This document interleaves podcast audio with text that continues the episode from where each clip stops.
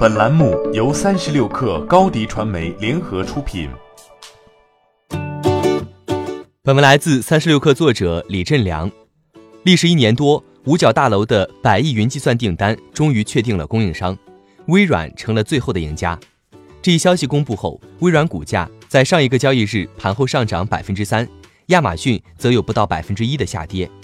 这份合同为联合企业防御基础设施云项目。内容是为美军建设一个云计算系统，能让军方在战场或偏远地区能更好地访问数据，以提高其作战能力。这份合同价值一百亿美元，期限为十年，这是云计算市场迄今为止金额最大的订单。在这场竞争中，谷歌、甲骨文、IBM 早已出局，最后的竞争在微软和亚马逊之间展开，两家也是全球云计算 Top Two 的巨头。早期亚马逊被认为是有潜力的。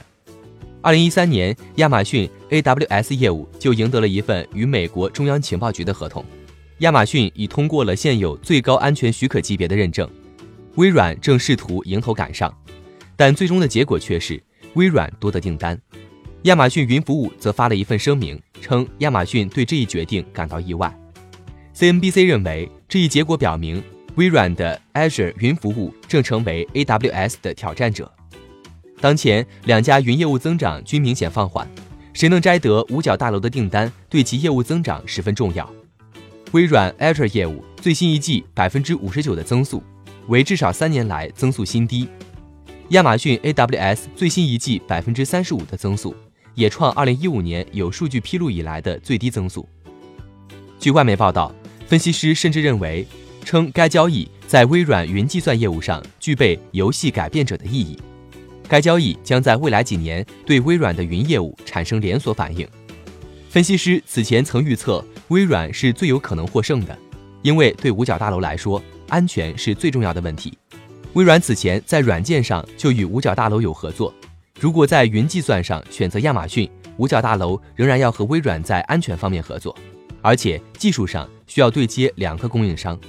如果五角大楼想要一个覆盖端到端云计算、软件操作系统和边缘设备计算软件的提供商，那么微软无疑是最佳选择。早在2016年，微软就赢得了一份为期五年的合同，为美国国防信息系统局提供技术支持。在2018年11月，又获得美国政府一份价值4.8亿美元的合同，为军方提供十万个增强现实头盔。这份为期两年的合同将帮助士兵为战斗训练做准备。此外，值得一提的是，美国总统特朗普对亚马逊及其 CEO 贝索斯的态度素来并不友好。贝索斯拥有旗下《华盛顿邮报》，特朗普经常批评该报对其政府的报道。特朗普还抨击该公司逃税和不公平竞争。在五角大楼的百亿订单竞争时，特朗普也曾对亚马逊提出批评。称这份合同没有竞争性投标，其他公司抱怨一些条款有利于亚马逊。